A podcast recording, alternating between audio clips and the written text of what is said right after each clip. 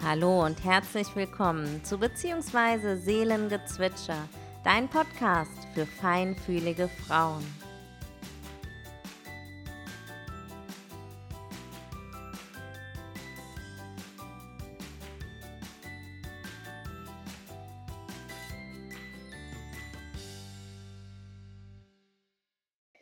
Freue mich heute sehr, dass die liebe Stefanie Schönberger bei mir im Interview ist. Stefanie ist Yogalehrerin, hat ein eigenes Yoga-Studio und hat ein ganz wunderbares Buch geschrieben. Über das Buch habe ich tatsächlich zu ihr gefunden.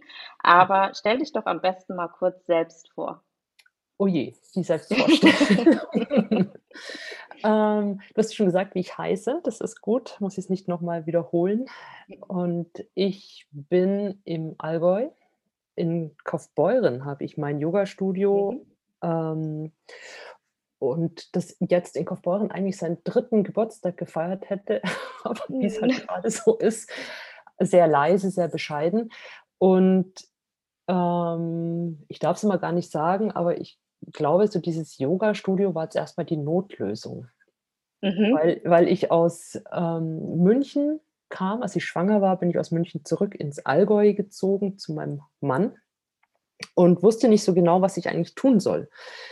Mhm. Ähm, weil ich bin Journalistin gewesen und das war dann alles ein bisschen schwieriger vom Dorf in die Stadt und dann mit mhm. den Aufträgen und eben mit festen Jobs und dann war ich dann in der Mutterzeit und mit Kind und allem.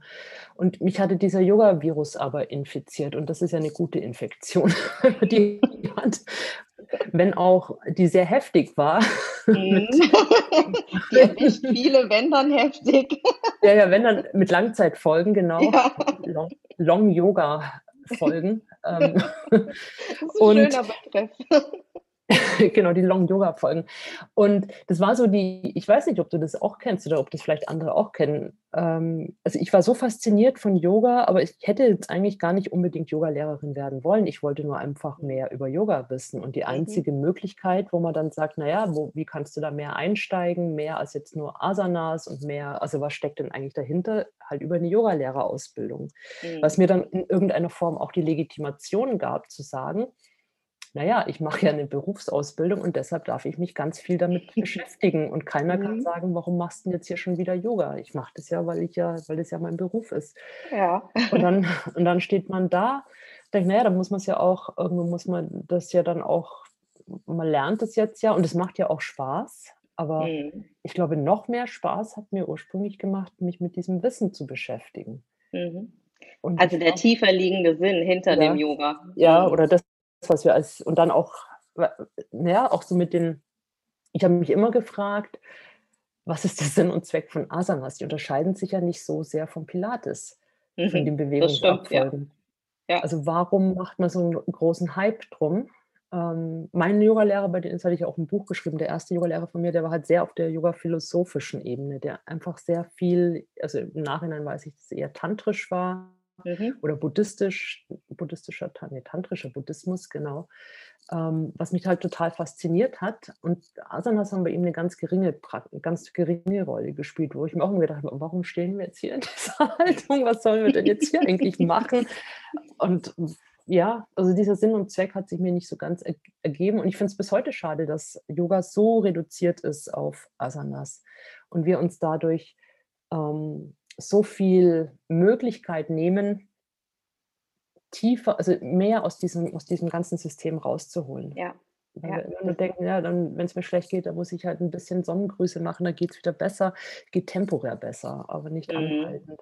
Und das war letztlich auch die Idee vom Buch, zu sagen, wie kann ich denn diese Philosophie in den Alltag übertragen? Ich kann ja nicht immer meine Matte ausrollen und sagen, stopp, mir geht schlecht, ich muss jetzt hier mal ja. meine sieben Sonnengrüße machen, danach geht es mir wieder besser. Und mach das mal im Büro. Ich meine, würde den Büroalltag verändern. Ja, definitiv. Das würde ein bisschen auflockern, das Ganze. Genau, aber ist halt nicht Realität. Und, und das war dann auch so bei diesem, also auch dem letztlich dem Verlag auch klar zu machen, also die wollten dann eine Anleitung, was kann man tun, damit die Kinder brav sind. Ich habe gesagt, mhm. nix. also da gibt es keine yogische Anleitung. Das musst, du, das musst du selber, du musst dich verändern. Also mhm. auch da wenn man draufgeschrieben hätte, das haben wir neulich auch gedacht, wenn wir auf dieses Buch draufgeschrieben haben, buddhistische Wege, dann wäre das, würde jeder kaufen, ganz egal, was er vom Buddhismus hält oder nicht, ob er eine mhm. tiefe Ahnung hat oder ob er da tiefer einsteigen möchte. Aber Buddhismus ist so das Synonym für entspannt, achtsam, mhm. mindful. Mhm. Yoga ist halt Asana und dann kann man sich nicht vorstellen, also da ist dieser Widerstand dann, glaube ich, auch größer, weil man denkt, oh, jetzt muss ich mich vielleicht auch noch verrenken. Und mhm. Philosophie steht da, ja, hör mir auf. Mhm. Ich sag gerade mal den Titel des Buches, Karma, nee, das Karma, meine Familie und ich. Ich verlinke es auch unten in den Show Notes. Ähm, und ich fand genau das, was du eben erzählt hast, ist eine ganz wunderbare Kombination in dem Buch gelungen. Nämlich, wie kann man diese Yoga-Philosophie wirklich in den Alltag holen? Mhm. Du hast so schöne Beispiele in diesem Buch beschrieben, ähm, dass mich das sofort gepackt hat. Also ich habe mich zu dem Zeitpunkt schon mit äh, der Yoga-Philosophie mhm. beschäftigt, aber das war einfach nochmal ein, ein ähm, anderer Blick drauf und ein alltagstauglicher Blick vor allen mhm. Dingen drauf. Mhm. Hm, ja, also es ist schön, dass es gelungen ist und mir hat es mir hat's persönlich auch sehr viel, also mir hilft es wirklich oder mir hat es geholfen, mich zu verstehen, also mich mit diesem Yoga Sutra zu beschäftigen und jetzt mhm. auch unabhängig vom Buch, sondern irgendwann war ich an dem Punkt, wo ich gedacht habe, versuch es einfach mal, versuch es mal anzuwenden. Das ist mhm. ein so altes Wissen, und es würde nicht so lange Bestand haben oder so lange als Autor, Autor, autorativer, Autorat, oh Gott, also als wichtiger Text. Ja. Wie kennst du das? So Worte, Wörter, die kriegst du nicht raus. Und selbst wenn dir das jemand vorsagt, wird schwer sein mit dem, mit dem Nachsprechen. Ja. Autori autoritativer Text, genau. Ich glaube, jetzt habe ich es. Also ein Text, der eine Gültigkeit hat als ähm, als Schrift anerkannt wird, die etwas vermittelt und etwas wahr ist. Mhm. Und ich glaube, so unser Problem ist oft, wir kriegen es vermittelt, wir kriegen das Yoga Sutra mit und dann kriegen wir vor allem mit halt den acht, achtgliedrigen Pfad, der drin ist und wir kriegen vielleicht noch die Kleshas mit und wir mhm. haben was gehört von Chitta und dass man da irgendwo diese Frittis mal beruhigen mhm. soll. Und das ist es so ungefähr. Ja, also so, das ist, wenn man über das Yoga Sutra spricht, hat man mehr so einen, so einen allgemeinen Blick drauf, aber es gibt wenig, die wirklich tiefer eintauchen in dieses Yoga Sutra und die, die, die tiefe Bedeutung, die dahinter steckt, mhm. ähm, ja, interpretieren oder ähm, sie auch an andere versuchen weiterzugeben. Als ich zum ersten Mal mit dem Yoga Sutra in Kontakt kam, war das in der Yoga-Lehrerausbildung. Ja, ja, da kommen wir alle damit in Kontakt. Genau. und als ich das das erste Mal gelesen habe, war das so ein, okay, äh, Mhm. Ja, irgendwie ist das ganz schön und man kann da ganz viel rausziehen, aber so richtig verstanden Mhm. ähm, habe ich, glaube ich, beim dritten oder vierten Lesen erst was. Mhm. Und das macht es ja auch aus, dass, äh, wenn man das Sutra liest, dass man immer wieder neue Sachen entdeckt. Also Das ich glaube, wenn ich es zehnmal lesen würde, würde ich wieder andere Sachen Ja. entdecken, die dahinter stecken. Genau. Hm, was hat dich an dem Yoga Sutra so fasziniert, dass du du gibst ja heute Kurse tatsächlich Ja. über das Yoga Sutra? Ja, ja, genau. Das ist so wirklich meine ich glaube, wir sagen, dass ich glaube, wahrscheinlich ist, sollte sich oder reichen ein, zwei solche Texte, die man hat, mit denen man sich wirklich intensiv mhm. beschäftigt, weil mhm. ich glaube, in ein, zwei Texten oder solchen Standardwerken ähm, erfährst du alles, was du wissen musst. Mhm. Und das Yoga Sutra, was hat mich so gepackt? Also ich glaube, es hat mich, es war der Text wie bei dir. Wir haben das in der, in der Ausbildung, war natürlich unser Standardtext. Ich komme aus der Krishnamacharya-Richtung und der hat ja ganz viel mit dem Yoga Sutra gemacht oder auch mhm. sein, ganze, sein ganzes Asana-System vermeintlich drauf aufgebaut. Ich würde es inzwischen ein bisschen anders sehen. Aber mhm. es war einfach so dieser erste Text in Sri Ram, den ja auch, denke ich, einige kennen vielleicht, der ja eine Version des Yoga Sutras, also eine der zwei Sutren, mit denen wir in Deutschland arbeiten. Das ist eins von Sri Ram, das andere von Ralf Skuban, ist so mein Eindruck. Und ich weiß mhm. nicht, vielleicht noch die Yoga Vidya hat, glaube ich, auch noch ihr eigenes. Aber und wir hatten dann im Sriram auch als Lehrer und ich fand es spannend, was er erzählt. Und es waren viele Punkte immer, wo ich gedacht habe, ah ja, ja, ja. Und ganz prägend ist eine, eine Geschichte auch im, das aus dem ersten Kapitel des Yoga Sutras, das hier vier hat. Und das erste Kapitel, da geht's, kommen unter anderem auch Hindernisse vor. Und wir mussten das, was für mich ganz furchtbar war, spielen in der Ausbildung. Ich dachte, wo bin ich jetzt gelandet? Wir müssen, also es kann ja nicht sein, dass wir hier anfangen, Hindernisse zu spielen. Wie habt ihr das gemacht? Ach ja, erinnere mich nicht. Also, also jeder hat halt eins dieser, in, in diesen Gruppen und jeder hat, jede Gruppe hat eins dieser ähm, 9 Hindernisse sind's, genau, bekommen und Ja. das mussten wir schauspielerisch darstellen für die anderen. Ja. Schauspielerisch, Schauspielerisch okay. darstellen und dachte: „Ich hasse so was.“ Ja. Also, hassen ist 'n hartes Wort, ich mag's nicht.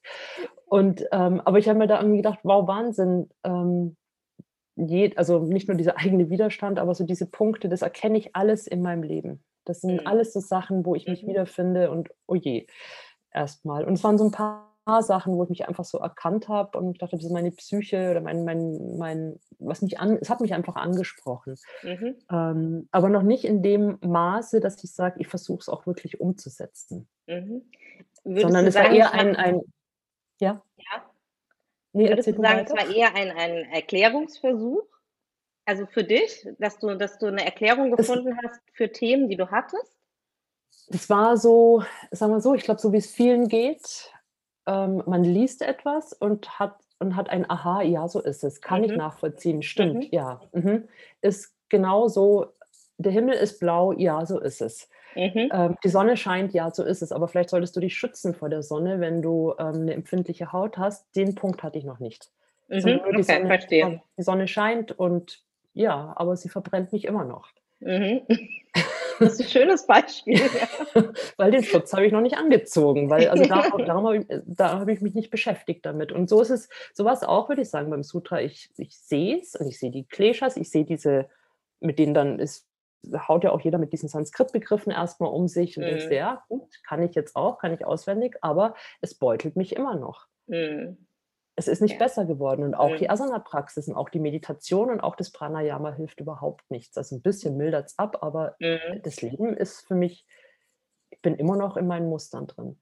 Und dann Mhm. war ich bei dann habe ich 2 1/2 Jahre bei Sriram weitergemacht, also, mit dem Yoga Sutra, einfach weil ich so das Gefühl hatte nach dieser Ausbildung, ich stehe erst es waren 4 Jahre, ich stehe erst am Anfang und ich Mhm. ich möchte einfach gerne weitermachen und es hat sich dann bei Sriram angeboten und der hat dann so Sutra für Sutra durchgenommen. Hm, und da w war einfach noch mehr Erkennen und ich glaube, tatsächlich erst verändert hat sich das dann durch das Buch, weil ich gesagt habe: „Wenn ich das schon schreibe, dann muss ich's auch anwenden.“ Mhm.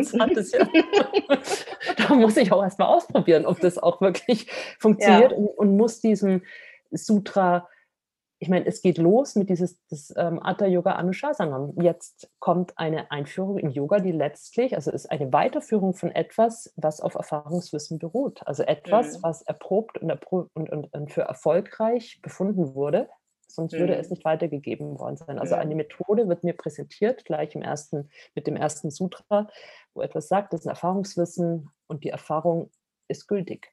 Mhm. Wurde für gut und für für für für stimmig empfunden, sodass man's weitergeben kann, also, kannst du darauf vertrauen, dass es wirkt. Mhm. Und dann sagt: „Okay, dann probier's, dann wende es an.“ Und dann habe ich eigentlich mit, ähm mit 'nem ganz simplen Ding angefangen aus dem aus den Yamas und Niyamas, aus den Yamas, also, dies, was was oft so als die Verhaltensregeln hingestellt wird. Mhm. Was es nicht ist. Es ist keine Verhaltensregel, sondern es ist 'ne Aufforderung oder 'n Angebot oder sag: „Halt dich halt von etwas zurück.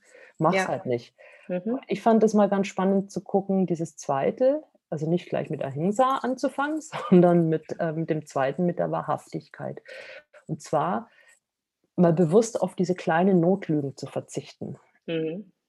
Das ist schon 'ne Herausforderung, Das war 'ne totale Herausforderung für Ja. mich, weil du auf einmal merkst so: „Wow, wie oft wie oft Ja. sagt man: ‚Oh du, ich habe deinen Anruf nicht gehört. Ah, weißt du, da war dieses und jenes noch und deshalb bin ich Mhm. nicht pünktlich.‘“ Und dann zu sagen: „Du, ich bin zu spät losgefahren. Mhm.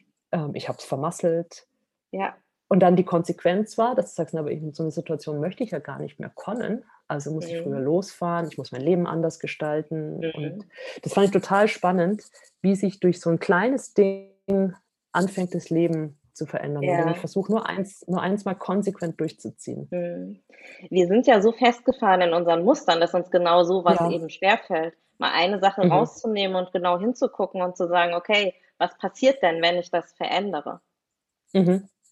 Ähm, für mich war's ganz spannend, ähm, ich komme ja aus'm psychologischen Bereich Mhm. und, ähm, als ich das 2. oder 3. Mal das Sutra gelesen habe, habe ich gedacht: „Krass, also, viele der hm, der heutigen psychotherapeutischen, ja, Geschichten beruhen tatsächlich auf diesem Buch, beziehungsweise man kann es irgendwie, äh, zusammenbringen, Mhm. dass, ähm, ja dass wenn wir bestimmte Themen auflösen, dass äh, unser Leben leichter und glücklicher wird. Genau. Und das hat mich ganz persönlich fasziniert, was für ein Wert hinter diesem Text einfach steckt. Wenn wir anfangen, uns damit zu beschäftigen und eben genauer uns selber zu beobachten. Und darum geht es ja.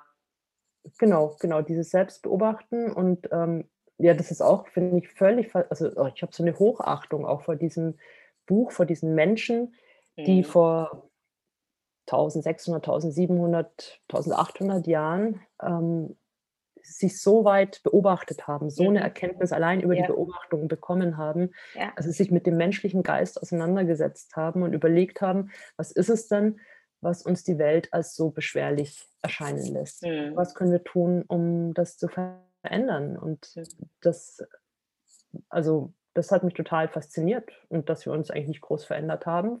Das wollte ich nämlich, das, wollte ich gerade sagen. Das heute das Gültigkeit ne? hat, das ist ja, das ist ja, ja also, weißt du, wenn wir auch dann in diesem Denken, finde ich auch sehr lustig, wenn man dann in diesem Denken davon ausgeht, ähm, wir werden ja alle immer wieder geboren. Mhm. Ich sage, naja, haben wir nicht viel gelernt. Also wir sitzen immer noch da ja, in der Tat. Also es war auch gerade mein Impuls zu sagen, ähm, wenn wir uns überlegen, dass die das damals schon wussten oder damals beobachtet haben, wie, wie, wie wir ticken und äh, was wir verändern müssen, um glücklicher zu sein. Und trotzdem sind wir heute im Prinzip an genau demselben Punkt und haben, ja, wie mhm. du schon sagst, nicht wirklich was gelernt daraus. Mhm. Also entweder spricht es jetzt gegen Wiedergeburt oder,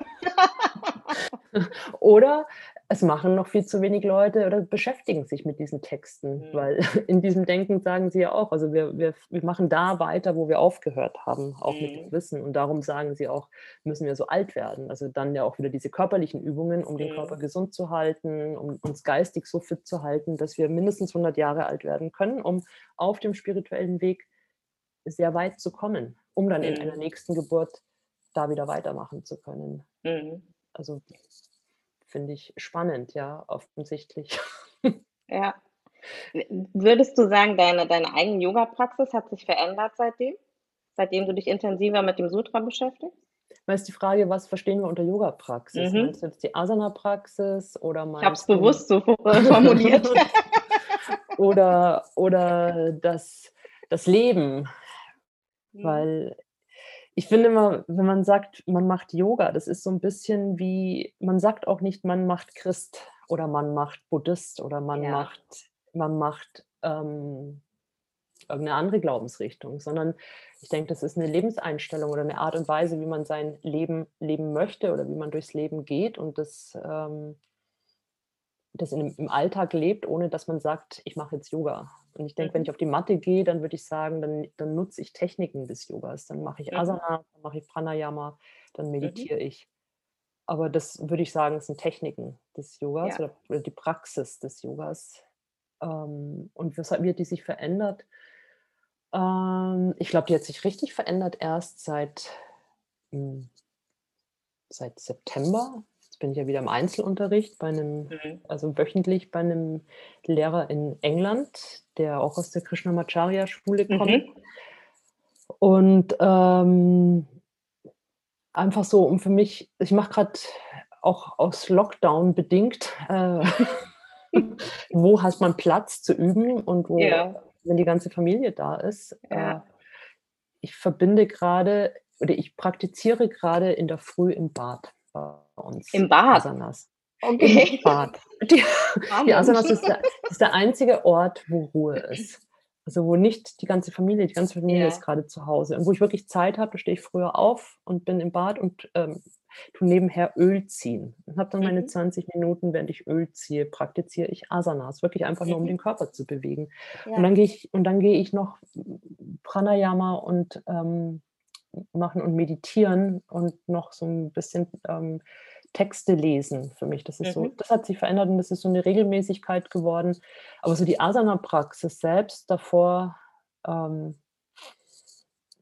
ich glaube, mein Leben hat sich verändert. Sagen wir so, das, das würde ich sagen. Also mhm. das, Yoga oder dieses, dieses Wissen oder diese mh, hm, äh, die Ideen aus der Yoga, also ich würde das Yoga Sutra ja tatsächlich Yoga Psychologie nennen und nicht, mhm. es ist keine Philosophie, es hat Punkte drin aus der Philosophie, ja. aber es ist eine Psychologie.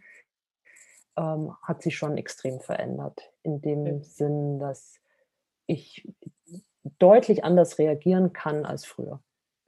Also Willst du mal 'n deutlich Beispiel nennen?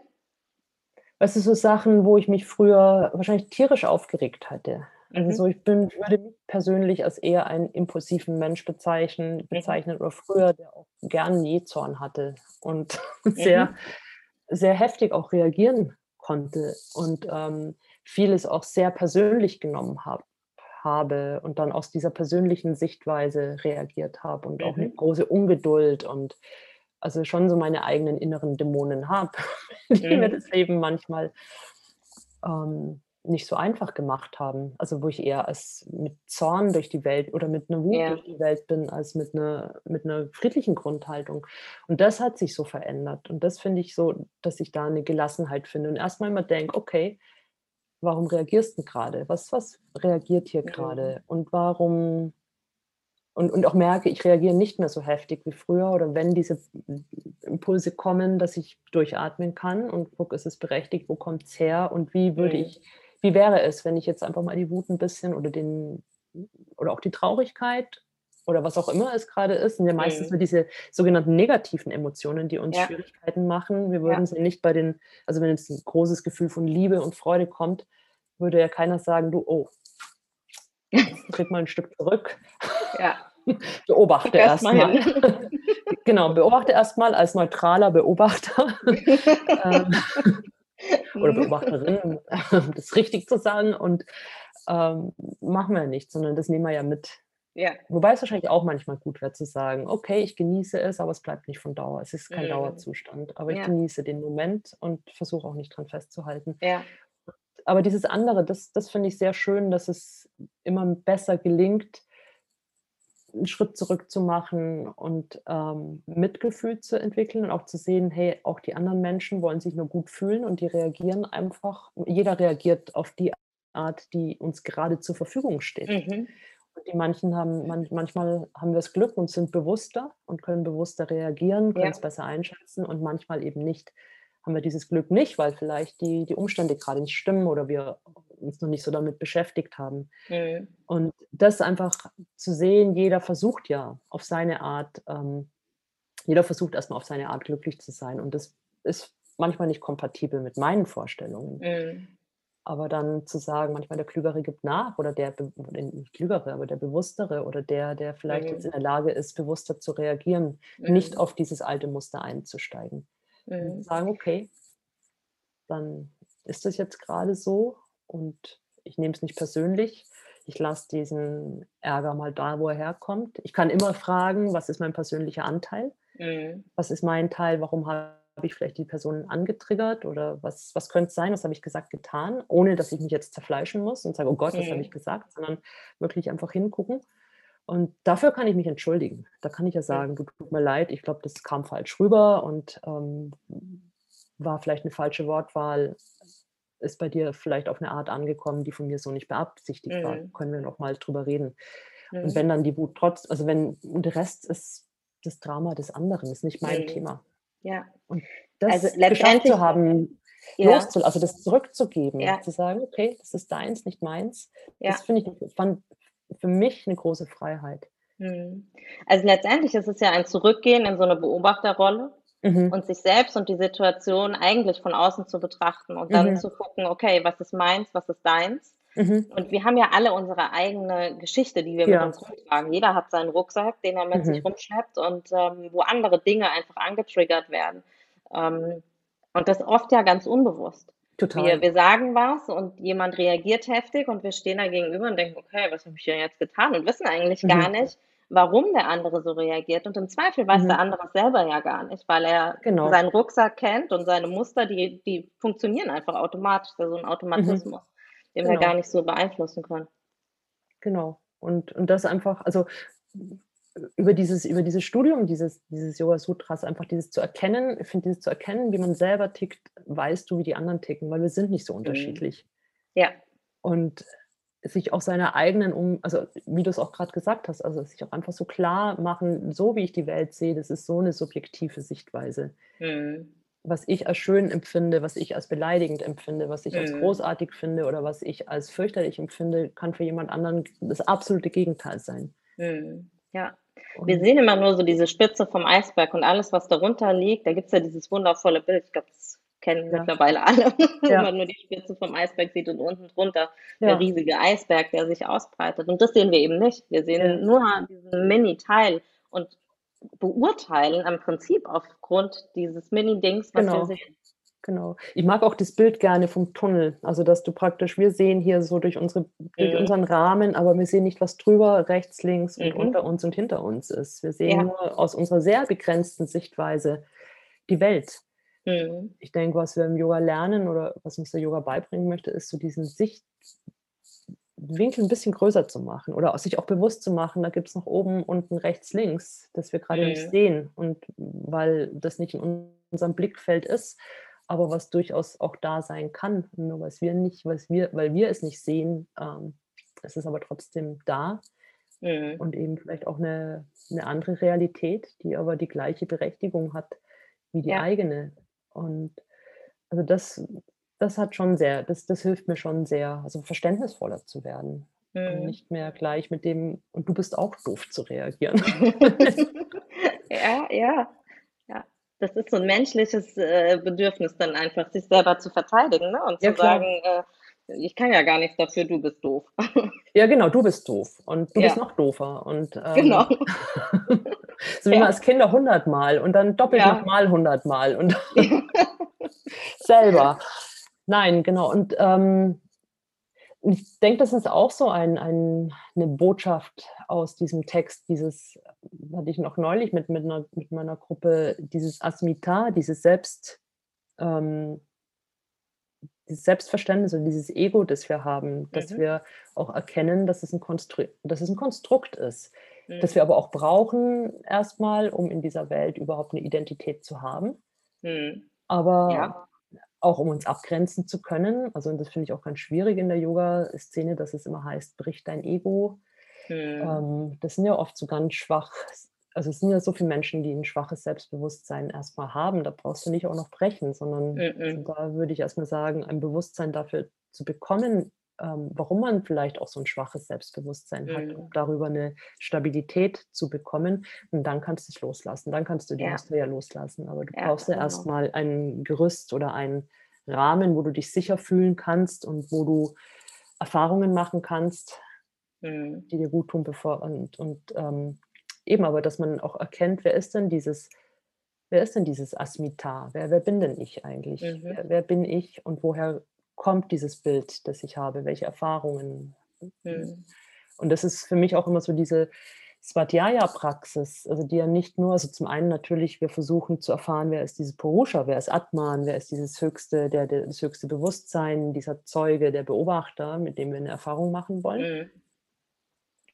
Ähm, aber es geht nur, indem ich, ähm, erkenne, wer es nicht ist. Und das wer es nicht ist, ist dieses andere Ich von mir, Mhm. Das hier in Ja. dieser manifesten, phänomenalen, also, Welt lebt, die Erfahrungen macht und und eben und wer wer ist dieses Konstrukt, dass man auch die Familiengeschichte anguckt Mhm. und schaut, also, was zieht sich da durch? Wer wer macht mich? Wer macht meinen Charakter Mhm. aus? Oder was macht meinen Charakter aus? Warum und das mit 'ner großen Neugier. Nicht wir sind ja Mhm. wir haben oft so Angst: „Was sehe ich denn da?“ Deine Geschichte. Ja. Und unsere auch Geschichte prägt uns ja schlicht und ergreifend. Also, wir Total. wir sind, äh, Teil unserer Geschichte und wir können nicht weglaufen. Nein. Also, äh, ganz oft versuchen wir, ähm, Sachen hinter uns zu lassen oder wollen Glaubenssätze auflösen oder keine Ahnung was alles. Mhm. Es hat alles seine Berechtigung, ist alles gut und schön, aber letztendlich, ähm, müssen wir lernen, mit dem zu leben, was da ist. Genau, genau. Und und ich finde auch genau, wenn wir lernen, was da ist und, ähm, was uns vielleicht auch in Situationen gebracht hat, die wir nicht gut finden, die wir Ja. nicht mögen. Und wir werden ja nur gucken eben bei den negativen Sachen, was ja Mhm. auch okay ist, ähm, wenn man nicht nur den Fokus drauf legt. Und dann, ähm weil wenn wir wissen, was uns dahin gebracht hat, können wir's künftig vermeiden, können wir neue Wege Mhm. gehen. Solange mir Ja. das nicht klar ist, wenn ich nicht weiß, ich mache das, weil in meiner Familie seit Generationen das Gleiche gemacht, gedacht, Mhm. irgendwelche Dramen, Traumen, Traumata Mhm. durchgereicht werden. Mhm. wenn ich das nicht, wenn mir das nicht klar ist, werde ich unbewusst das alles wieder weitergeben. Ja. Wenn ich aber irgendwann mal weiß, okay, bis hierhin und jetzt kann ich ja anfangen zu verändern. Aber die Geschichte Mhm. hat mich trotzdem geprägt. Ja. Und ich Ja. kann aber anfangen, ähm, diese, man sagt, diese negativen Samskaras, also die negativen Prägungen durch neue zu ersetzen. Ich überschreibe, Mhm. ich unterdrücke, das heißt unterdrücken ist, ich halt die, die werden immer da sein. Man kann die, also im allerhöchsten Erleuchtungszustand sind sie weg, aber solange wir hier in dieser Welt leben, sind die da, sind latent vorhanden. Und ich kann nur alles Mögliche tun, um die neuen Muster kräftig werden zu lassen Mhm. Ja. mich dann nicht immer wieder zurückfallen lassen, sondern und das ist so das Ziel, Mhm. ich. Das ist, ist gerade ein, schöne, ein, ein schönes Bild, um die, um die neuen Muster stärker werden zu lassen und die alten da sein. Die dürfen da sein, aber Ja. die neuen sind eben einfach stärker. Ja. genau. Und, Mhm. diesen, und, und die Alten, und selbst wenn sie dann wieder hochkommen, dann kenne ich sie. Das sind so wie die bucklige Verwandtschaft, die halt dann ab und zu mal auftaucht. Man sagt, okay, ihr seid wieder da, ich sage Hallo, aber ich möchte euch eigentlich nicht mehr im Haus haben. Mhm. und betrachte dich durch meine sichere, durch meinen sicheren Schutz, den Mhm. ich gelernt habe, mir anzuziehen, wenn die Mhm. Verwandtschaft kommt und lass mich nicht antriggern und dann gehen die auch wieder. Mhm. Hm, durch den sicheren Schutz ich würde sogar behaupten, wenn wenn wir die Verbindung zu uns selbst wieder gefunden haben. Weil, ähm, ganz oft ich erlebe das in den in den Yogastunden, die ich gebe, ähm, ich unterrichte ja hauptsächlich Yin-Yoga, da geht's ja Mhm. viel ums Spüren und Mhm. bei Mhm. sich sein, ähm, dass die Teilnehmer, die zum ersten Mal kommen, sich gar nicht spüren können. Also, die die Mhm. spüren gar nicht, ähm, was passiert im Körper, was sich verändert. Das braucht immer 'ne ganze Weile, bis diese Mhm. Verbindung wiederhergestellt ist. Wir sind im Mhm. Alltag oft so beschäftigt mit, äh, im Außen zu sein, dass wir Mhm. total verlernt haben, mal den Blick kleiner werden zu lassen und mal wirklich in uns reinzugucken. Genau, in dieses Fühlen zu kommen und Mhm. letztlich und da sind wir dann wieder bei diesem also, wenn man's jetzt unterteilt im im Yoga Sutra oder in dieser Sankhya-Philosophie, dann sind wir also, wo man sagt, von diesen 2 Einheiten, einmal Purusha als das, was das, ähm, höchste Bewusstsein ist, was Mhm. absichtslos ist, also nicht vergleichbar mit 'ner Seele, ist nicht unsere Mhm. Seele, sondern ist einfach das höchste Bewusstsein und Prakriti, das, wo wir also aus'm Yoga vielleicht Chitta kennen, aber auch diese ganze Welt, die wir sehen, das ist dieser andere Teil. Ähm, äh, beides ist ohne Anfang, ohne Ende, beides ist unendlich, nur Mhm. Prakriti, der Teil verändert sich, das merkt man in unseren Gedanken, wir sehen in die Natur, die Zyklen des Lebens. Mhm. Und, ähm, wenn wir sagen, wir kommen erst mal bei uns selbst an, kommen wir erst mal in dieser Prakriti-Welt an bei uns. Also, dass wir aus diesem ganz zerstreuten man sagt, Prana ist komplett zerstreut irgendwo in der Welt und also sehr viel Vata auch und Mhm. es ist überhaupt nicht mehr im Körper zu sein und dann fangen wir an, uns kennenzulernen. Das ist tatsächlich auch sehr schön im Yoga Sutra beschrieben, also diese Stufen, von dem immer feiner werden. Du fängst immer mit dem ganz Groben an. Also, du Mhm. fängst an, dich erst mal mit dem Körper zu beschäftigen, mit dieser dieser grobstofflichen Hülle und dann wirst du Mhm. feiner und feiner und feiner und kommst dann über dieses genaue Erkennen eben: „Wer bin ich? Warum fühle ich so? Warum fühlt sich mein Körper so an? Was macht das eigentlich? Ah, meine Gedanken haben vielleicht damit zu tun und mein Mhm. Energielevel hat vielleicht auch damit zu tun. Und was kann ich denn tun, um mein Energielevel wieder besser zu zu Mhm. kriegen, mein Prana besser zum Fließen zu bringen?“ Und, ah, das verändert sich mit meinen Gedanken. Mein Zufriedenheitsgefühl wächst. Es kommt 'n Zustand von Glück. Und dann Mhm. sagen die und dann geht's noch weiter. Und wenn du noch Mhm. feiner wirst und dann erkennst du irgendwann mal dein höchstes Bewusstsein, also Mhm. dann dann bist du in dem anderen Selbst. Dann bist du in diesem Purusha-Selbst, im transzendentalen Selbst gehst raus aus dem empirischen Selbst oder bist in 'ner friedlichen Koexistenz im. Idealfall miteinander. Und das ist der Weg der der der Praxis. Ja. Und was uns Ja. das Yoga Sutra beschreibt und mit all den schönen Nebenwirkungen, die dadurch entstehen, dass wir einfach friedlichere Menschen werden, dass wir mitfühlender werden. Das sind ja alles diese Mhm. Siddhis, diese besonderen Fähigkeiten, die ja nicht Mhm. erst im 3. Kapitel beschrieben werden, sondern die schon viel früher losgehen, Mhm. wenn man sich Ja. konsequent auf 'n und und über dieses und das finde ich auch so schade, dass das 3. Kapitel nie groß, ähm, behandelt wird, weil das ist so 'ne Verneigung vor dem Leben, vor dem also, wenn wir vom Potenzial sprechen, was für 'n Potenzial haben wir denn als Menschen? Mhm. Es ist wird da alles erklärt und wir sagen immer: „Oh Gott, dürfen wir nicht haben, es hält uns auf.“ Dürfen wir sehr wohl, es ist 'ne Begleiterscheinung auf unserem Weg. Nur wir Mhm. dürfen wir dürfen nicht wieder unser Ego darüber aufplustern und sagen, hey, jetzt kann ich dieses und kann ich jenes und bin besser als alle anderen, ich bin erleuchteter, weil dann sind wir wieder, sind wir wieder gefangen. Aber das mitzunehmen, was, was, was natürlich ist, was entsteht, indem wir verstehen, indem wir klarer, indem wir bewusster werden, völlig in Ordnung.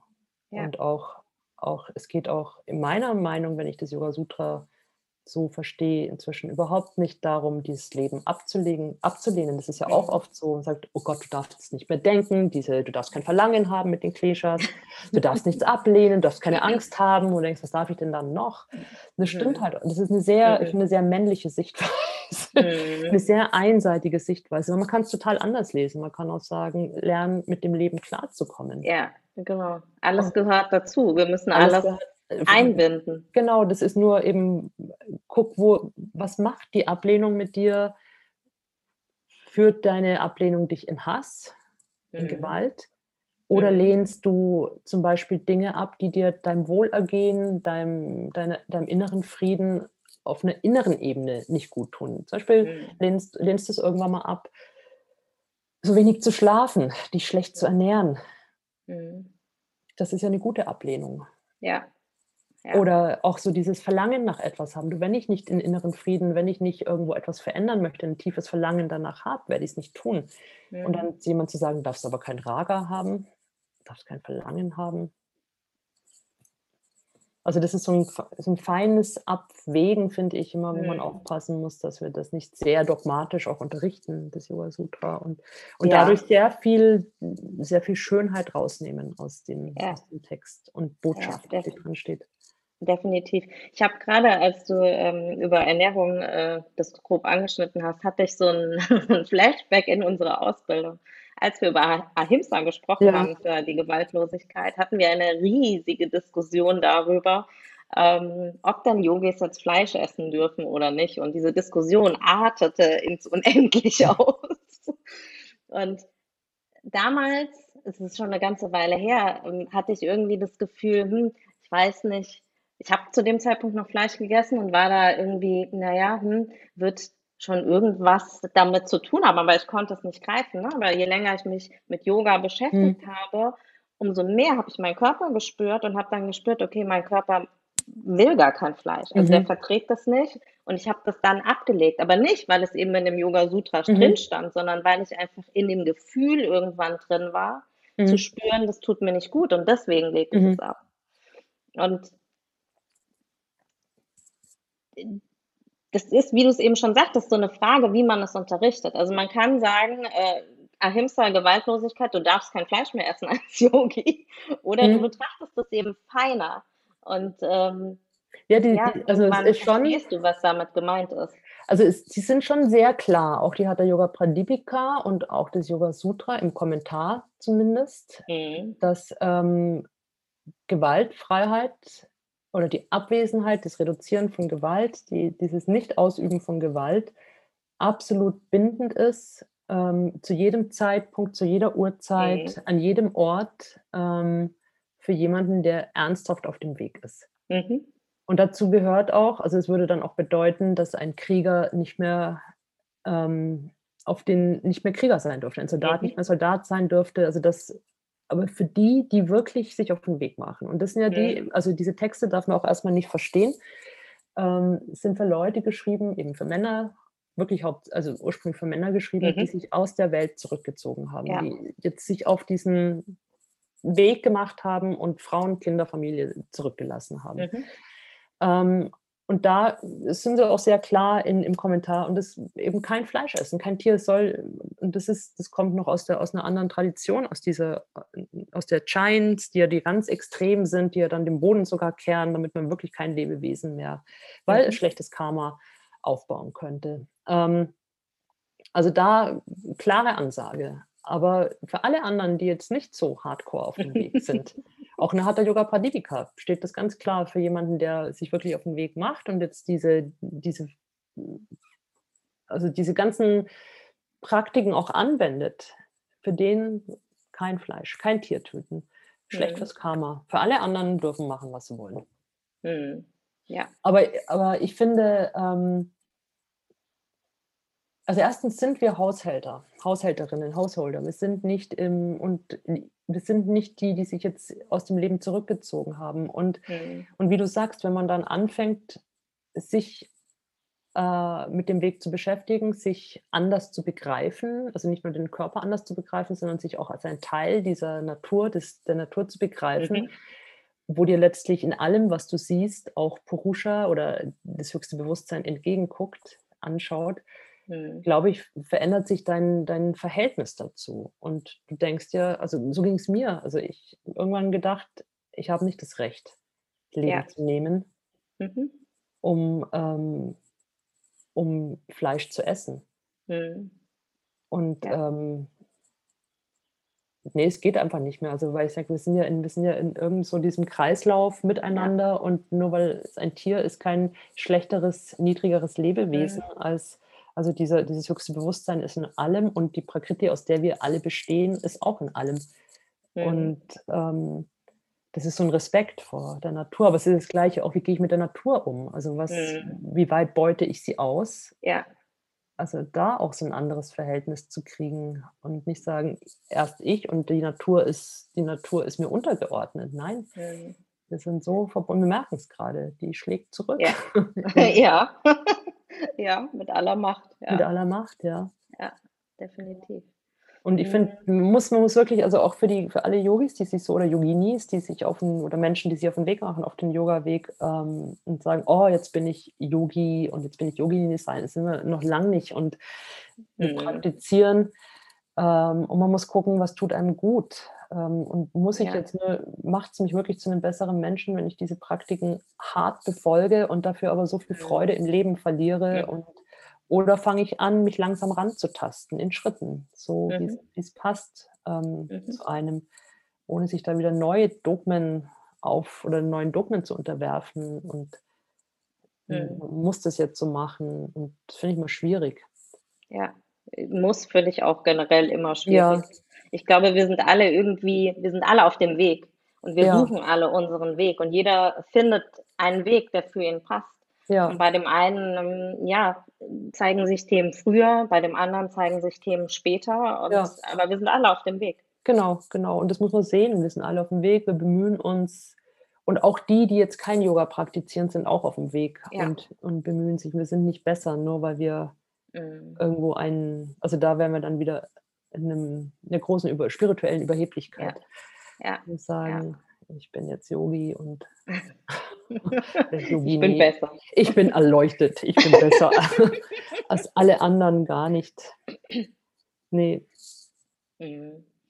Hm, jetzt grade in der aktuellen Zeit ist es ja so, dass dass viele hadern und dass viele viele Dinge hinterfragen, ihr Leben Mhm. hinterfragen. Hm, hat dir Yoga dabei geholfen, das vergangene Jahr durchzustehen? Definitiv, definitiv, weil, ähm also, definitiv einfach auch aus diesem aus diesem Wissen heraus, es verändert sich ja eh immer alles. Mhm. Also, zu sagen, das, äh ist einfach so. Das das Leben verändert sich. Man kann nichts festhalten, Ja. dem man muss einfach mitgehen. Und ich denke, je flexibler oder gelassener ist man mit manchen Dingen und auch dieses zu erkennen, wenn's nicht mehr geht, dann geht's halt nicht mehr. Und, ähm, Mhm. also, das zum einen, ähm, klar finde ich's manche Dinge hart im Moment, also, Mhm. im Sinn von, es wurden von Seiten der Regierung Versprechen gemacht mit den Unterstützungen und die kommen nicht. Mhm. ich sage, das ist Mhm. einfach und da darf man durchaus auch sagen, dass es nicht gut ist und sich auch an die wenden. Und, Ja. ähm und ansonsten ich glaube, was es mir geholfen hat, ist, ähm, dass ich mit oft sehr kontroversen anderen Meinungen besser klargekommen bin, auch wenn's manchmal echt Ja. wehtut oder hart ist und und Mhm. dann einfach zu sagen: „Okay, aber die die auch 'ne andere Meinung hat ihre Berechtigung und das ist Mhm. meine Meinung, das hat ihre Gründe, warum ich meine Meinung habe.“ Ist nicht Ja. gesagt, dass es die einzig wahre ist und Mhm. da nicht so ganz auf diesen Aufeinander einschlagen Ja. bin und, ähm obwohl ich auch sehr viele entfreundet habe, weil's zu abstrus war, wo ich sage: „Also, die Energie möchte ich auch gar nicht Mhm. in meinem Mhm. in meinem Feld oder System haben“, also, jetzt auf Social Media.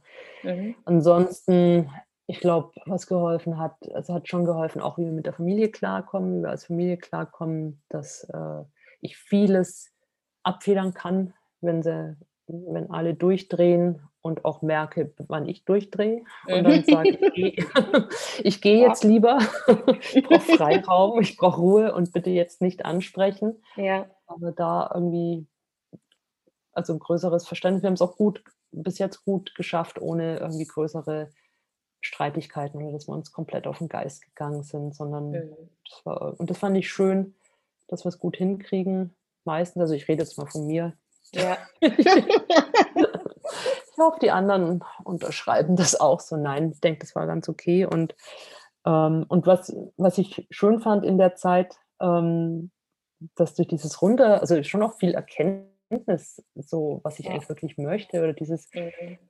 und ohne dieses diese Zeit hätte ich jetzt zum Beispiel nie angefangen, die Sutras zu unterrichten. Mhm. Und mich noch mal so die Zeit zu haben, mich so intensiv mit diesen Themen auch zu beschäftigen. Mhm. Und, Ja. ähm, war vorher immer musst ins Studio und da noch 'ne Stunde, dort noch 'ne Stunde und hier noch und wo eigentlich das, wo mein Herz wirklich dafür schlägt, wie ich jetzt festgestellt habe, diese diese Texte, dieses Sutra, dieses Mhm. weiterzugeben, das zu vermitteln und, ähm, mit Gruppen zu arbeiten, das nie diese diese Möglichkeit hatte. Und das hatte ich jetzt und das finde ich muss ich sagen, das ist 'n schöner Mhm. Nebeneffekt, auch klarer zu werden, was wie will ich eigentlich mit Yoga arbeiten Mhm. weiter oder was möchte ich machen oder wo. Ja. Und das Ja. fand ich ganz das war ganz schön. Ja. Ja, weil der Raum einfach dafür Ja, da der war, Raum ne? war da, waren vorher genau. alle so durchgetaktet, dass da gar keine Wahnsinn, zum Atmen Wahnsinn. war teilweise. Das auch und auch zu erkennen also, ich meine, ich weiß nicht also, ich war sehr durchgetaktet und am Anfang auch Mhm. immer noch so dieses: „Oh, die Maschine muss Ja. weiterlaufen und Ja. weiterlaufen und weiterlaufen Ja. wie, wohin läuft sie denn jetzt?“ Und dann erst mal, bis Mhm. es langsamer, langsamer und langsamer wurde und dann kam auch so diese Erschöpfung und dieses Mhm. ich merke so: „Und jetzt geht's erst mal ganz tief runter.“ Und und jetzt auch so zu erfahren oder festzustellen für mich, ähm, dass ich viel mehr Ruhe brauche in meinem Leben Mhm. und dass ich gar nicht so viel machen möchte. Mhm. Dass ich eigentlich viel lieber weniger und dass mir das eigentlich reichen würde, 4 Stunden Stunden die Woche zu unterrichten, also, Mhm. Asanas und dann noch 2, 3 Onlinekurse und der Rest Mhm. einfach das fand ich 'ne schöne Erkenntnis zu Mhm. sagen, wie gut's mir geht und auch so eben mit der Familie, wie schön das ist, die doch so eng auch zu haben Mhm. und ja, war spannend, Ja. ich hoffe, ich Ja, ich also, mir äh, ging das tatsächlich ähnlich. Ich habe vorher auch, äh, 7 Kurse in der Woche unterrichtet Wahnsinn eigentlich, gell? ja, äh, wenn man das sich jetzt überlegt, totaler Wahnsinn und, Ja. äh, ich bin jetzt bei einem und es Ja. geht mir so viel besser damit. Gell? Ja, Ja. eben. Ja. Finde das auch. Das ist irgendwie und und ich finde, man hat auch mehr Zeit, sich auf die Kurse auf die einzelnen Stunden einzustellen und die ordentlicher vorzubereiten Ja, ja, genau. und mehr auf die und nicht gleich: „Oh, da ist der Nächste“ und Mhm. Ja, man man ist mehr da. Also, ich habe Ja. das Gefühl, ich bin viel präsenter im Ja. Moment, als ich das vorher war, weil ja, weil einfach die Zeit dafür Ja. da ist.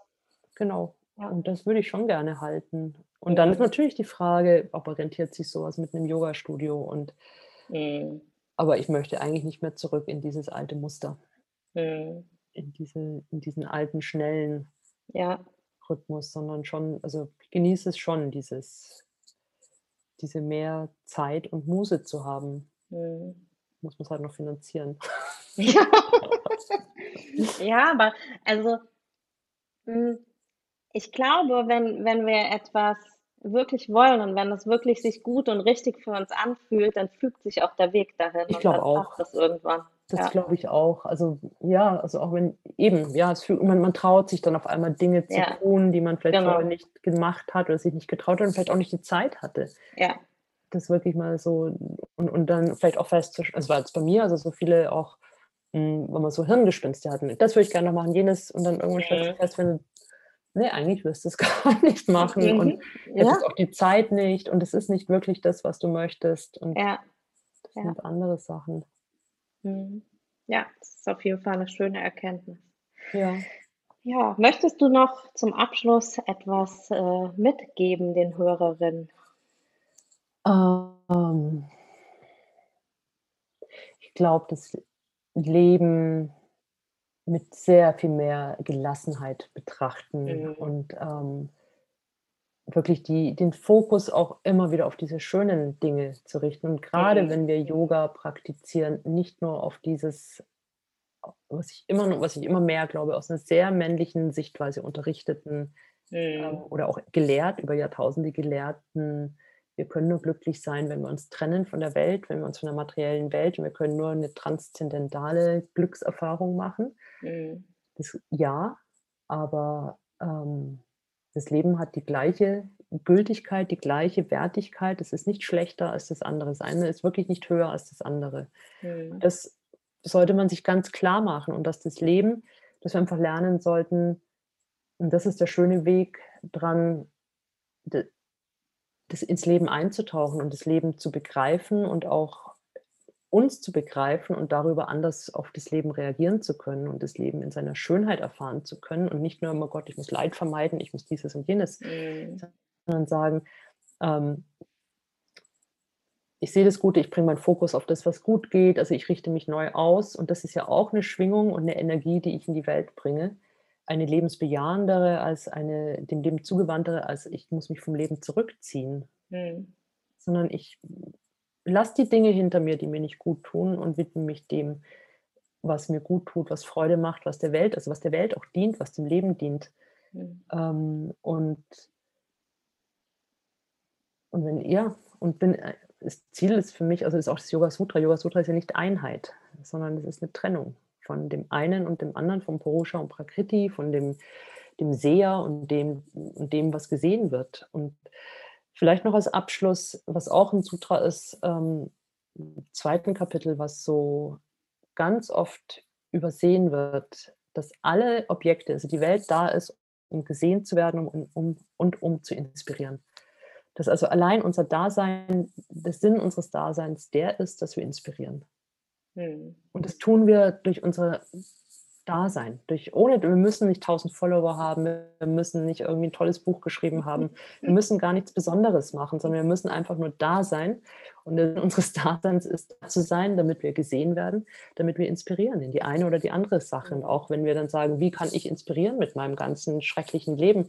Es kann sein, dass wir jemand anderen dazu inspirieren, was einem vielleicht selber gerade nicht viel bringt, aber jemand anderen dazu inspirieren, dass er Mitgefühl entwickelt, dass er sich Methoden überlegt, wie solche Situationen verhindert werden können künftig.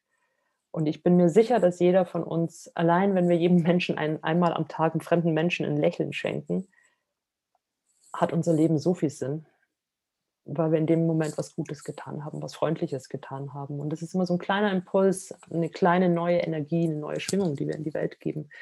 Und ähm, das sollten wir nutzen. Mhm. Das ist ein wunderbarer, wunderbarer letzter Satz. Ja.